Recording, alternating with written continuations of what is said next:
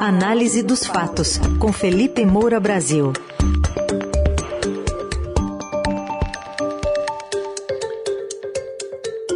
Em destaque hoje, a última pesquisa do Datafolha com vantagem do ex-presidente Lula sobre o atual Jair Bolsonaro e algumas notícias envolvendo o nervoso, pelo menos nesta semana, nervoso, eh, Procurador-Geral da República Augusto Aras.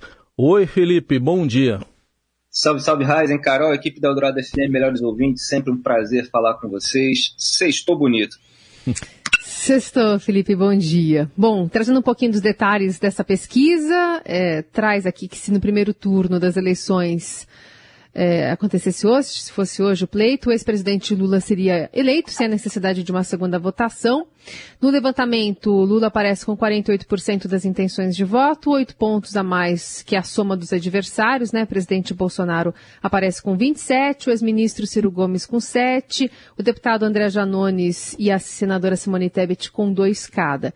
Nas redes sociais, de ambos os lados houve reação, mas desprezando as retóricas, o que fica desse retrato feito e trazido pelo Datafolha, Felipe? Bom, fica a altíssima rejeição de Jair Bolsonaro.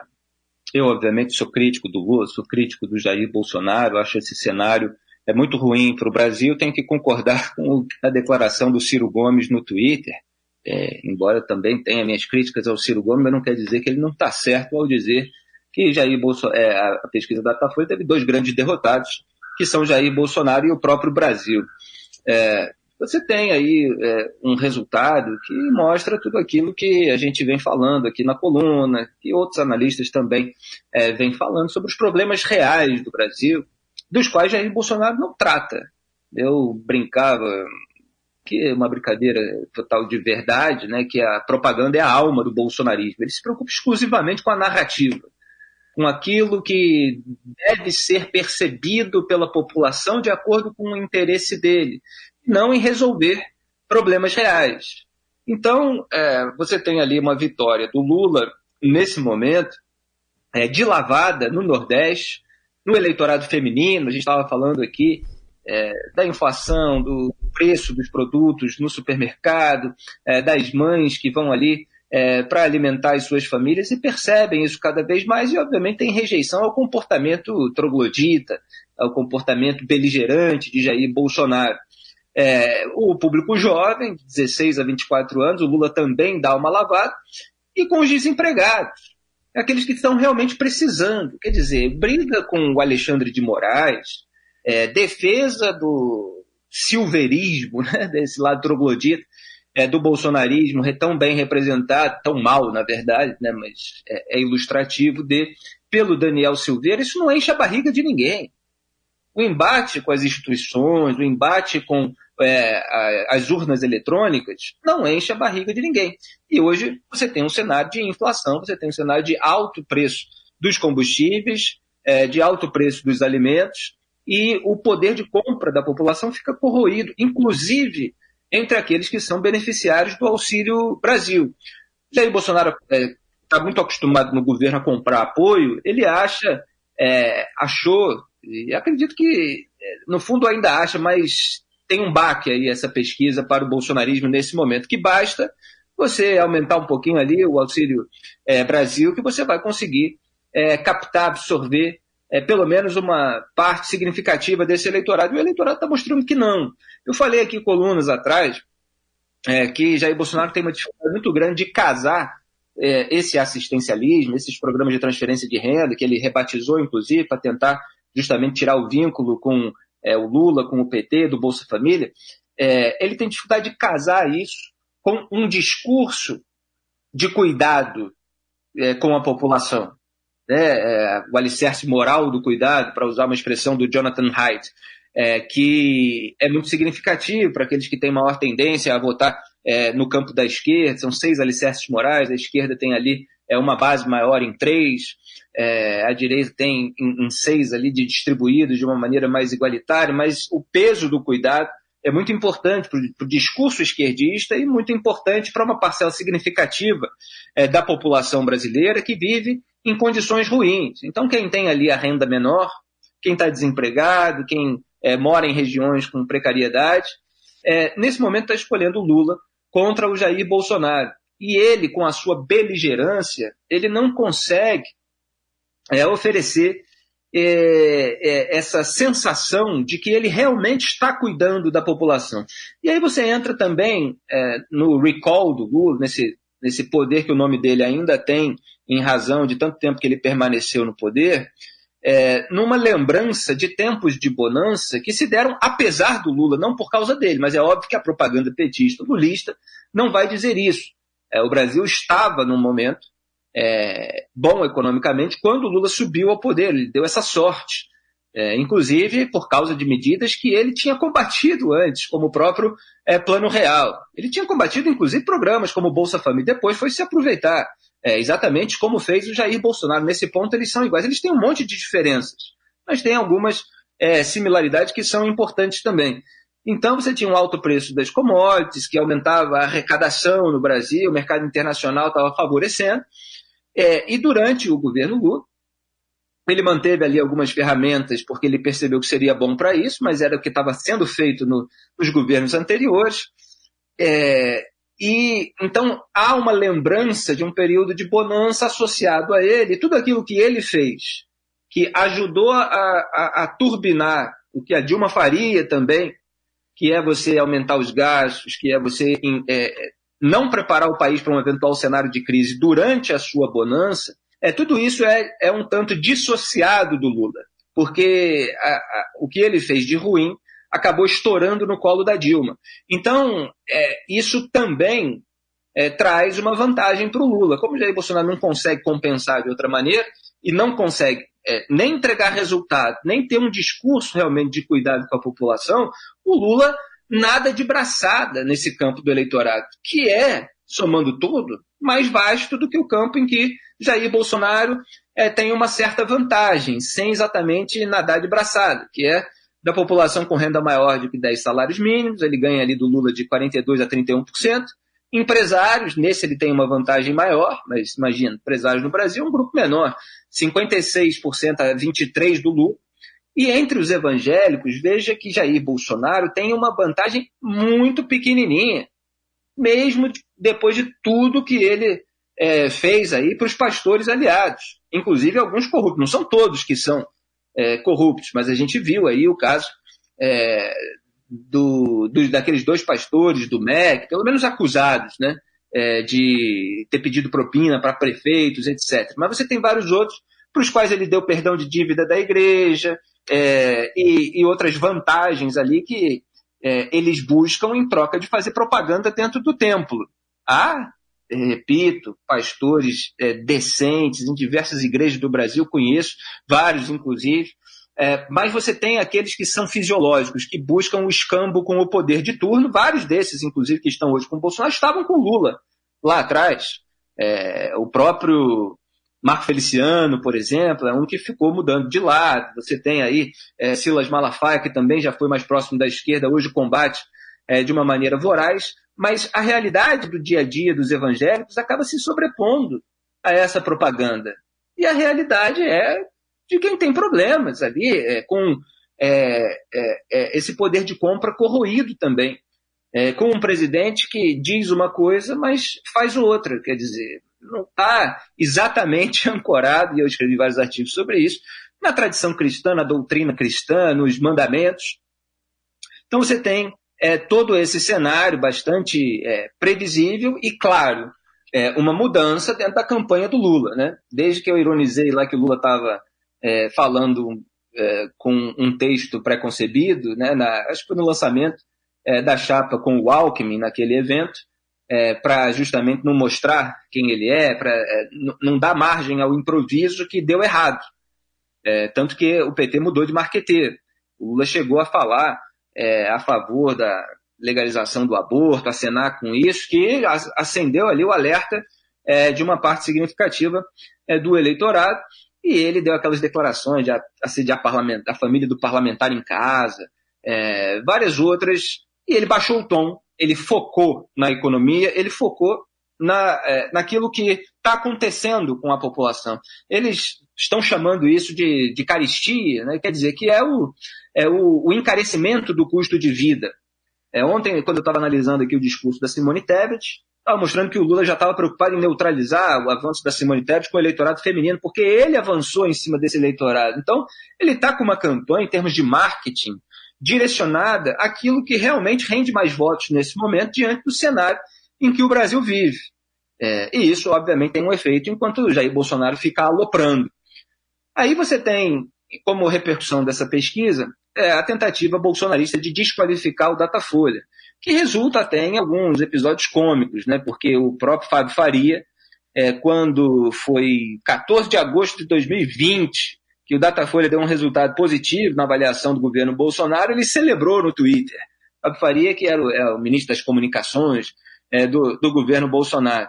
E aí agora resolveu fazer uma enquete lá para ver quem, em quem as pessoas mais acreditam, se é Papai Noel, se é, enfim, Coelhinho da Paz, ele deu umas outras opções assim, é, fantasiosas e botou o Datafolha. E aí o resultado da pesquisa o contrariou, porque as pessoas votaram massivamente é, no Datafolha, mostrando que acreditam. É óbvio que tem uma mobilização é, petista também, mas de outras pessoas que rejeitam Jair Bolsonaro e ele acabou, é, de certa forma, passando essa vergonha. É claro que foi um baque para a campanha, eles vão fingir que não, que Datafolha é mentira e tal, mas o próprio Jair Bolsonaro cancelou a live dele de ontem e eles já estão aí vazando para a imprensa é, de que vão precisar focar mais é, na, na, economia, tentar explicar os motivos é, da inflação, tentar se eximir de responsabilidade pelo cenário ruim, que é a única coisa que Jair Bolsonaro consegue fazer.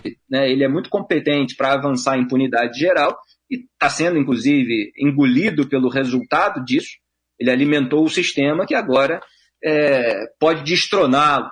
É, a condição do Lula é resultado também do movimento bolsonarista de se safar das rachadinhas, assumindo o compromisso ali com todos os demais interessados de não fazer nenhuma resistência, de não mobilizar a sua base militante, o seu eleitorado contra o afrouxamento da lei, contra é, qualquer medida aí, do, mesmo do Supremo Tribunal Federal, que ele finge combater ali no, no, duelo mais restrito com Alexandre de Moraes, enquanto toma cafezinho com Gilmar Mendes, abraça o Dias Toffoli. É, então, Felipe, é isso, eu tenho uma dúvida. Você falou aí sobre a questão envolvendo a não realização da live ontem. É um sinal de que Bolsonaro e o governo acusou o golpe, né, com a Datafolha ontem? Olha, ainda que não é, tenha sido, tenha sido por qualquer outro motivo, que eu não acredito, acho que foi esse o motivo. Eu acho que sim, acho que você fez a pergunta correta e tem toda a razão.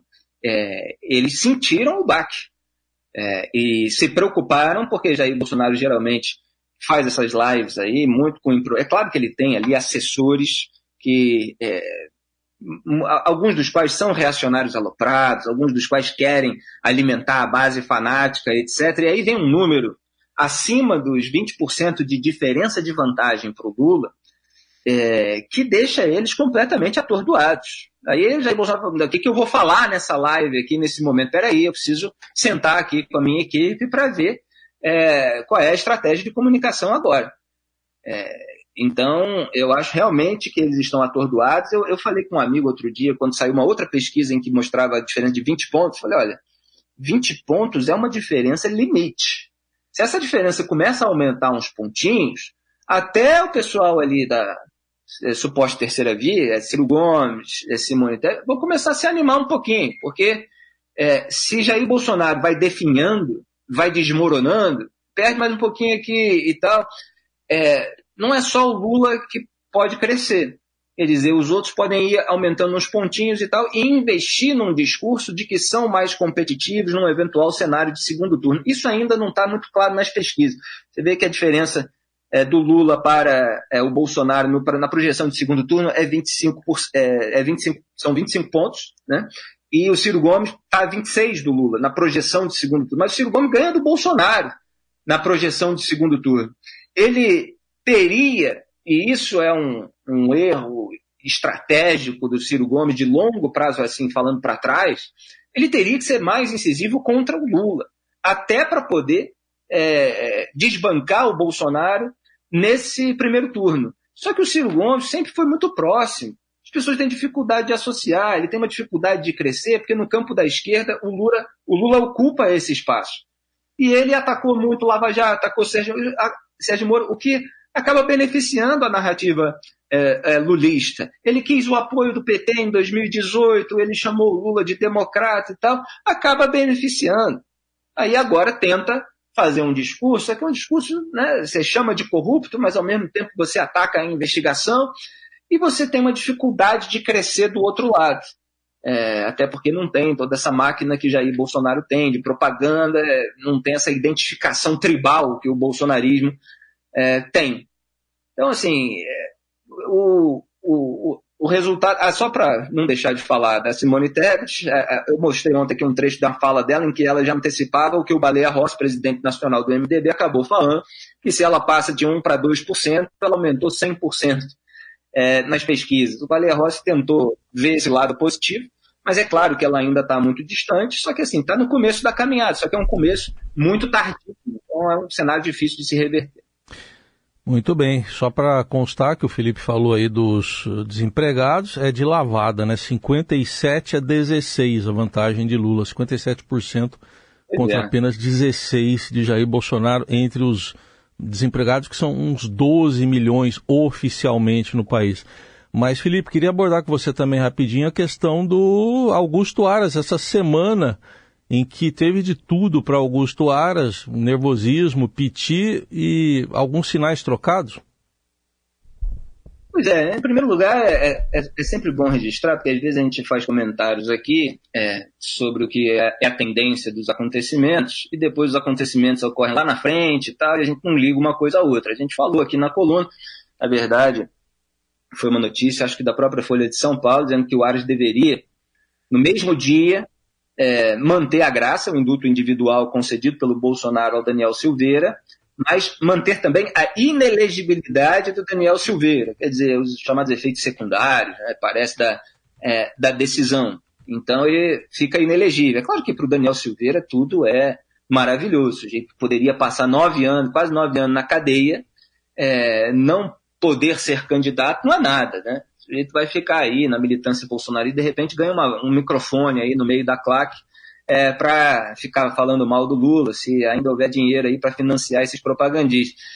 É, então, foi exatamente o que aconteceu. Ele, no mesmo dia, ele fez isso e ele é, arquivou a denúncia do Jair Bolsonaro contra o Moraes. Então, assim, ele fez um aceno ao Bolsonaro legitimando o indulto individual, mas ele teve que fazer é, aquele arquivamento da denúncia do Bolsonaro contra o Moraes, porque ela é absolutamente rasteira, principalmente para essa altura do campeonato. Não é que os inquéritos não tenham vícios, que o Supremo é, não tenha tratado a coisa com é, diversos problemas né, que a gente apontou ao longo de todo esse caminho, muito antes do Bolsonaro, mas depois que a questão já foi legitimada pelo plenário, depois é, a questão dos inquéritos, né, principalmente ali o inquérito das fake news, é, tudo isso ficou muito complicado. E, e, o Augusto Ares, como eu falei na, naquela coluna que eu comentei essas notícias, ele blinda Jair Bolsonaro em quase tudo.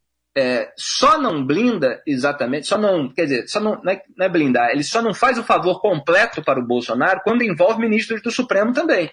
Porque ele também não quer ficar mal com ministros do Supremo. Então, é, nas duas decisões, ele mantém ali a inelegibilidade de Daniel Silveira, que agrada aos ministros do, do, Supremo Tribunal Federal, e é claro que ele não tem como tocar adiante uma denúncia contra um ministro do STF, Alexandre de Moraes. Agora, o Aras realmente está muito nervosinho, é, ele foi um cara tirado lá do fundo né, da categoria por Jair Bolsonaro, está vendo que o governo Bolsonaro está acabando.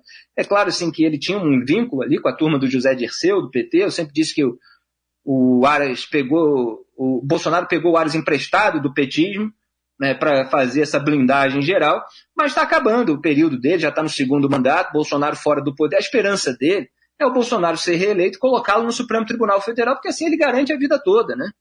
Só que saindo Bolsonaro do poder, ele não conseguindo vaga no STF, ele vai fazer o quê? É, ele pode oferecer aí é, os seus é, serviços aí para alguma forma é, que o petismo possa utilizar, mas é mais complicado. Me parece que ele está ficando realmente nervoso é, por causa disso. Aí o, o Estadão, é, aliás, trabalho extraordinário de jornalismo que o Estadão está fazendo, apurou o contexto daquele pedido Aras que a gente comentou outro dia. Quer dizer, o PGF ficou nervoso ele fica nervoso se ele não consegue ajudar o Bolsonaro a passar a boiada. No caso, são daquelas questões ambientais, aquelas regras que o Ricardo Salles, na época, quando era ministro do Meio Ambiente, queria passar, foi flagrado numa discussão que veio à tona por causa do inquérito de interferência na PF, falando em passar a boiada. E, na verdade, os opositores do Aras, dentro daquele colegiado no qual houve a reunião em que ele partiu para cima de outro procurador, estavam tentando barrar uma manobra dele, que queria permitir que um aliado pudesse ser candidato mesmo sem se inscrever. Tudo isso para facilitar ali a passada da boiada do Bolsonaro.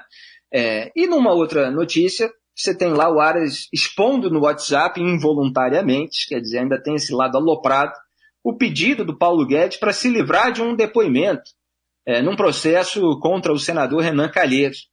E aí ele dizendo, não, sim, é, vamos é, conversar sobre isso e tal, dando um sinal ali de que ouviria. Quer dizer, qual é o cidadão comum que tem acesso a um procurador-geral, a um procurador qualquer, a um, é, a um órgão competente nesse sentido de você ficar pedindo de uma maneira privada, você mandar mensagem no WhatsApp para não depor. Quer dizer, eu falei, olha, o novo lema da PGR bolsonarista, se não quiser depor, manda um zap para o Aras. Né?